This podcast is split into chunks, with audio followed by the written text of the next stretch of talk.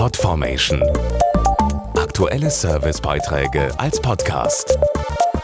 Regelmäßige Infos und Tipps aus den Bereichen Computer und Technik.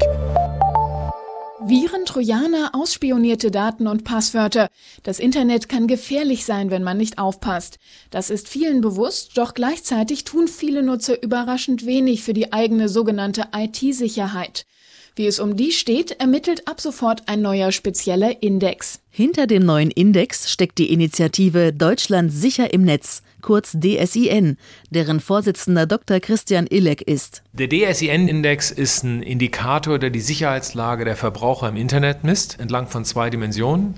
Dimension Nummer eins ist die Bedrohungslage, also beispielsweise wie viel sicherheitsrelevante Vorfälle haben Sie wahrgenommen. Und Dimension Nummer zwei ist das sogenannte Schutzniveau, wie gut ist meine Kenntnis über Sicherheitsmaßnahmen im Internet und vor allen Dingen, wie häufig nutze ich sie. Der Index umfasst dabei verschiedene Nutzertypen, die sich in ihren Kenntnissen und Verhaltensweisen unterscheiden. Wir haben insgesamt vier Nutzertypen identifiziert und man sieht, dass sie sich unterschiedlich im Internet bewegen und schützen.